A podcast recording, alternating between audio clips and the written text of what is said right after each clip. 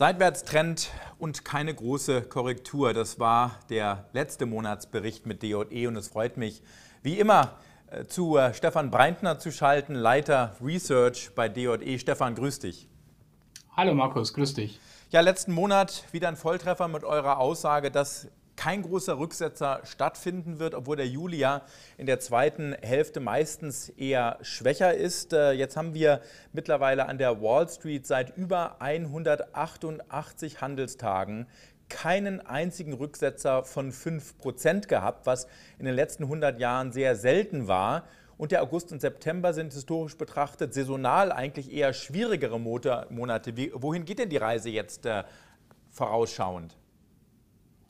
Der Saisonrhythmus ähm, sagt, ähm, dass es ähm, normalerweise keine einfachen Monate werden, jetzt August und September. Ähm, das mittelfristige Bild würde ich aber sagen, ist weiterhin ähm, ist positiv. Ja. Es fehlen halt einfach die Anlagealternativen. Ähm, wir erwarten keine große Korrektur im August und September. Wir können uns vorstellen, dass die Märkte generell ein bisschen schwächer sind, aber eine große Korrektur erwarten wir nicht. Also große Korrektur. Normalerweise redet jemand von einer Korrektur von, sagen wir mal, 5 bis 10 Prozent um den Dreh. 10 Prozent eigentlich eine klassische Korrektur. Das könnt ihr euch aber vorstellen? Nee, ich würde es eher so in dem 5%-Bereich, wenn dann sehen. Also ich glaube nicht an 10% Korrektur. Was trägt denn dann den Markt? Äh, ist es das Ertragswachstum der Unternehmen? Wie, wie, wie kommt ihr zu dem positiven Ergebnis? Ich fürchte leider ein Thema, das eigentlich keiner hören will, ja, wenn man so will. Ja. Ähm, leider, leider scheint uns diese Covid-Thematik rund um den Globus wieder stärker ähm, im Beschlag zu nehmen. Ähm, man sieht es hier in Deutschland jetzt, ähm, wo der Sommer zu Ende geht, äh, geht die Diskussion hoch. Ich denke, bei in vielen US-Bundesstaaten ist es dasselbe. Asien ist in vielen ähm, Regionen wieder im Lockdown. Ähm, und ich denke, dass die Covid-Thematik mit wieder Lockdowns und wieder etwas mehr Pandemie über den Herbst und Winter wieder kommen wird. Wenn das kommt, ähm, sehe ich die sogenannte Tapering-Diskussion, also die Diskussion um die Rückführung der Anleihekäufe ähm, in den Hintergrund treten. Ich kann mir nicht vorstellen, dass bei wieder leicht aufflammenden Pandemieängsten die Notenbanken einen restriktiveren Kurs fahren und das wird die Märkte stützen. Das wird die Märkte stützen. Also das äh, hört sich für mich eher so an, als würden die Märkte dadurch untergraben werden, wenn man sich gerade aktuell mal mhm. die Schlagzeilen zu Covid anhört. Jetzt finde ich, muss man immer unterscheiden. Das eine sind die Medienschlagzeilen, das andere ist die Bedeutung für die Wirtschaft. Was ist denn aus deiner Sicht ausschlaggebend? Was, ab wann wirst du als Fondsmanager und als Leiter Research nervös? Worauf achtest du? Nervös würde ich werden, wenn die Wirtschaftsdaten und ähm, die Inflation, vor allem in den USA, ich meine, die Inflation ist ja zurzeit vor allem ein US-Problem. Ja, ich meine, in Asien oder auch in Europa ist sie bei weitem nicht so hoch. Aber wenn das völlig überschießt, ja, und wenn es äh, quasi zu gut läuft, dann würde die Notenbank mit Sicherheit einen ähm, restriktiveren Kurs fahren und das wäre, denke ich, das größte äh, Gegenargument für die Märkte. Und ähm, ich kann mir eben nicht vorstellen, dass mit weiteren Pandemieängsten und damit langsamer als erwartender Konjunkturerholung going forward ein restriktiver Kurs gefahren wird. Das hört sich jetzt vielleicht ein bisschen für den einen oder anderen verrückt an. Ja, wie kann man sowas sagen? Aber ich meine, die meisten großen börsennotierten Konzerne haben ja gezeigt, dass sie mit Covid gut umgehen können. Und äh, das größte Risiko, denke ich, wäre, wenn wir einfach ähm, überschießen bei der Konjunktur und äh, dann quasi die Liquidität aus den Märkten gezogen wird. Ich möchte bei dem Thema Covid noch mal kurz bleiben und äh, die Schlagzeilen ansprechen. Ähm, wenn die, na, die Nachrichtenlage, die Schlagzeilen derart negativ bleiben, wie hoch ist denn die Gefahr, dass sich die Stimmung der Verbraucher dadurch eintrübt? Und der zweite Faktor, wie groß ist denn die Gefahr, dass die Lieferketten erneut strapaziert werden? Wir haben ja General Motors mhm. und Adidas, beide mahnen, dass mhm. äh, in Asien äh, einmal der Impfprozess nicht so weit fortgeschritten ist und dass erneute Engpässe drohen könnten. Ich würde gerne mit dem zweiten Punkt hier beginnen. Ich sehe keine Entspannung bei den Lieferketten äh, bis Mitte mindestens nächsten Jahres. Also ähm, ich denke, die Weihnachtssaison wird für den einen oder anderen Verbraucher eine Enttäuschung werden, weil das Produkt, was er gerne hätte, ähm, er nicht bekommt. Vielleicht hängt es in irgendeinem Hafen fest, ja, vielleicht ist es in irgendeinem Schiffscontainer, der nicht rechtzeitig entladen wird. Aber ich glaube, dass uns das Problem mit den Lieferketten äh, mit Sicherheit das ganze Jahr 2021 und auch weit bis in 2022 hinein beschäftigen wird. die Unternehmen würden ja alle gerne ihre Läger auffüllen. Ja? Die meisten haben ja gar keine Läger und können das nicht.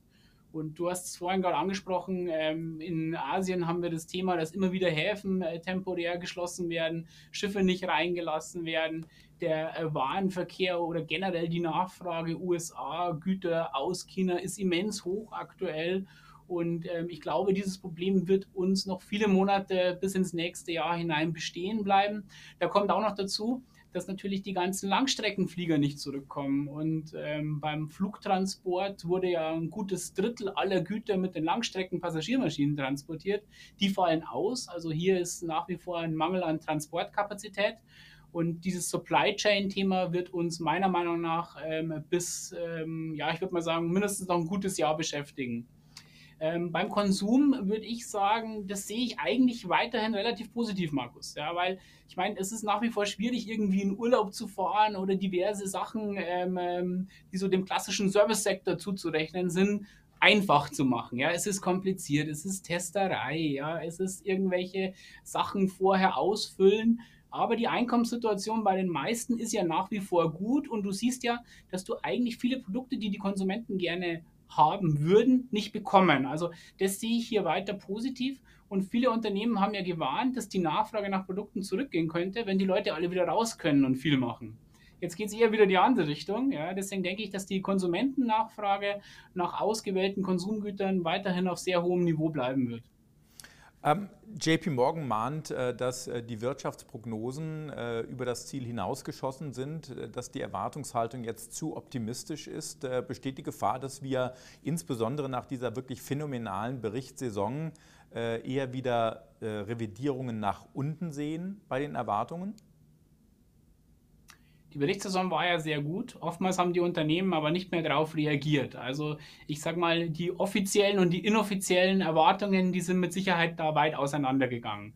Ich denke, das äh, ist jetzt immer so gefährlich, das für alle Sektoren pauschal zu mhm. sagen, aber dass die Mehrheit äh, der Sektoren auch ein gutes Q3 ähm, vor der Tür hat. Ja? Also ich sehe jetzt auf Unternehmensebene nicht ähm, den großen Einbruch. Äh, bei den meisten Unternehmen ist es ja so, äh, aus dem produzierenden Bereich, die ja ähm, ähm, quasi ähm, Nachfrage ist kein Thema, aber das Supply Chain Thema, sie können eigentlich nicht voll liefern. Man sieht es bei den Autos, ähm, wo viel zu wenig in diesem Jahr produziert wird. Man sieht es bei Sachen wie E-Bikes etc. Also da, da, sehe ich das momentan äh, nicht. Nein, also da glaube ich, dass wir eigentlich weiterhin eine relativ gute äh, Gewinnsaison ähm, im nächsten Quartal und auch im vierten Quartal haben werden. Ähm, aber das eine ist ja das tatsächlich gemeldete Ergebnis, das kann gut sein. Und das andere ist die Erwartungshaltung des Marktes. Und du sprichst ja selber an, dass viele Aktien auf zum Beispiel phänomenale Ergebnisse überhaupt nicht mehr reagiert haben, teils sogar gesunken sind. Ähm, mhm. Das heißt also, ihr geht davon aus, dass das Gewinnwachstum hoch genug ist, um den Aktienmarkt auch weiter hochzutragen. Ja, wir denken generell, dass natürlich die Gewinnsituation insgesamt ähm, gut oder ähm, okay bleiben wird. Und ähm, wir sehen den Aktienmarkt ja auch oft ähm, im Verhältnis zum Anleihenmarkt und zu den Anleihealternativen. Und wenn die Gewinnsituation der Unternehmen insgesamt gut bleibt, dann werden Aktien die bevorzugte Anlageklasse bleiben. Und wenn ich mir diese ganze Gemengelage von außen anschaue, dann kommen die Leute an Aktieninvestments äh, meiner Meinung nach auf absehbare Zeit einfach nicht vorbei.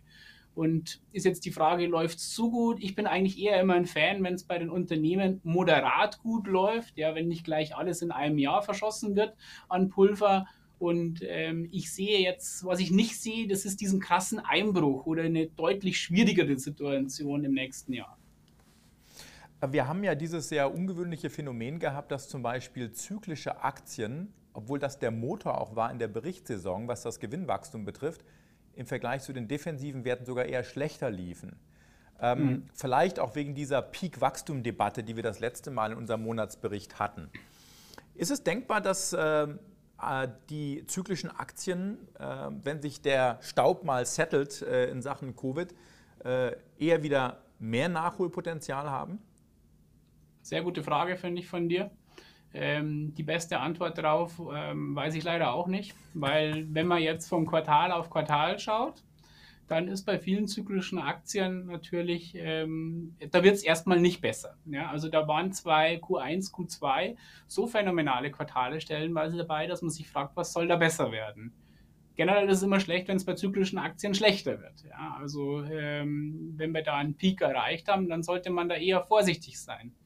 Schaut man jetzt von Jahr zu Jahr, glaube ich, sieht schon wieder besser aus. Ja?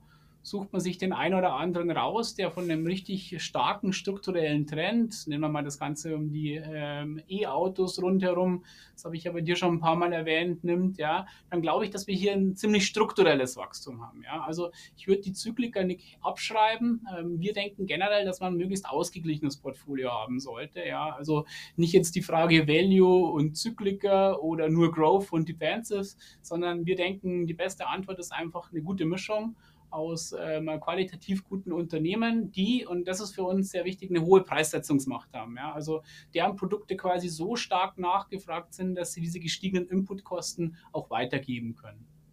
Ich möchte zum Schluss, du hast das äh, schon mehrfach angerissen, nochmal die amerikanische Notenbank ein, ansprechen, das sogenannte Tapering, also das, äh, die Drosselung der monatlichen Anleihekäufe. Und wenn man sich die jüngsten Kommentare mal anhört, ähm, äh, auch unter anderem von Notenbanker Clarida, dann hat sich die Wall Street eigentlich sehr stark auf den Gedanken eingeschossen, dass spätestens bei der September-Tagung eine Timeline gemeldet wird für die Drosselung. Mhm. Was passiert denn, wenn diese Timeline nicht veröffentlicht wird? Äh, und ihr habt recht, die Notenbank lässt sich mehr Zeit. Wie wird denn der Kapitalmarkt darauf reagieren?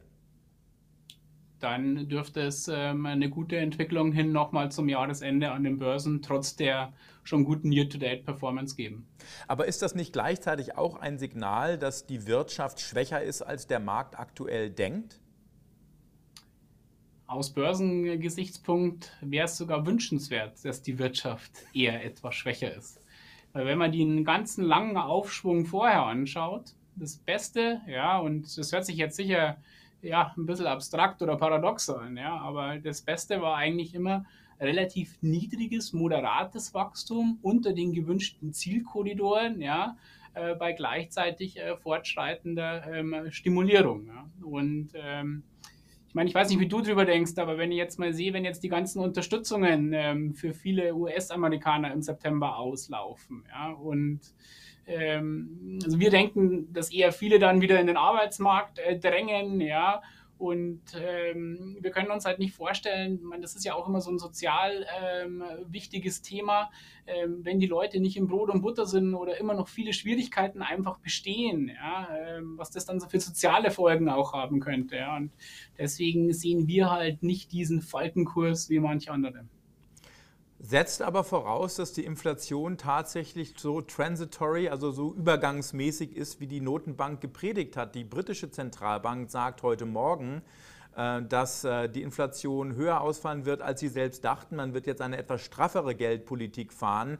Ähm, jetzt sind wir nicht in Großbritannien, sondern ich in den USA und du bist in Deutschland. Ihr seid auch der Meinung, dass Inflation nur temporär ist äh, und quasi die Storyline der Notenbank äh, stimmt. Also wir denken, dass wir uns generell schon mit einem höheren Inflationsumfeld, als wir es die letzten Jahre hatten, zukünftig auseinandersetzen müssen. Aber wir glauben nicht an diese Horrorszenarien, sage ich mal, die ähm, auf 8 und 10 Prozent gehen, ja, ähm, die es ja manchmal gibt. Ähm, was uns ein bisschen Sorgen macht, ist ähm, die ähm, Shelter, also die Mietenkomponente in den USA, dass die mit den gestiegenen Hauspreisen jetzt äh, zuletzt ähm, ähm, perspektivisch stärker anzieht. Ähm, wir haben jetzt keine so große Angst vor einem massiven Lohndruck erstmal. Ja? Also wie gesagt, keine Fünfjahresprognose hier. Ähm, und wir sehen ja auch einige Sachen äh, wie Bauholz, ähm, dann, äh, wenn man den ASM-Index nimmt, die gezahlten Preise, wo es jetzt schon wieder ein bisschen runterkommt.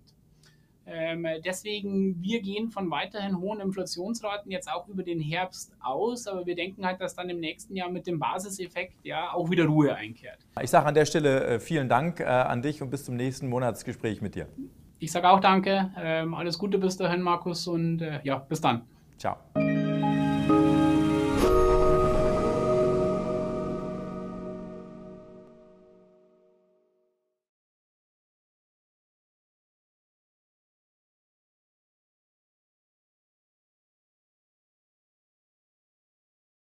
Solid West ist die Online-Vermögensverwaltung der DJE Kapital AG und erbringt keine Anlage-, Rechts- und/oder Steuerberatung.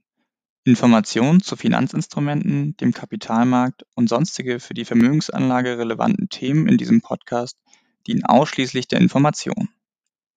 Dieser Podcast stellt weder eine individuelle Anlageempfehlung noch eine Einladung zur Zeichnung oder ein Angebot zum Kauf oder Verkauf von Wertpapieren oder sonstigen Finanzprodukten dar. Für die Richtigkeit und Vollständigkeit der Informationen kann keine Gewähr übernommen werden. Kapitalanlagen bergen Verlustrisiken. Das gilt auch für eine professionelle Vermögensverwaltung. Bitte beachten Sie dazu die umfassenden Risikohinweise auf unserer Website unter solidwest.de/risikohinweis.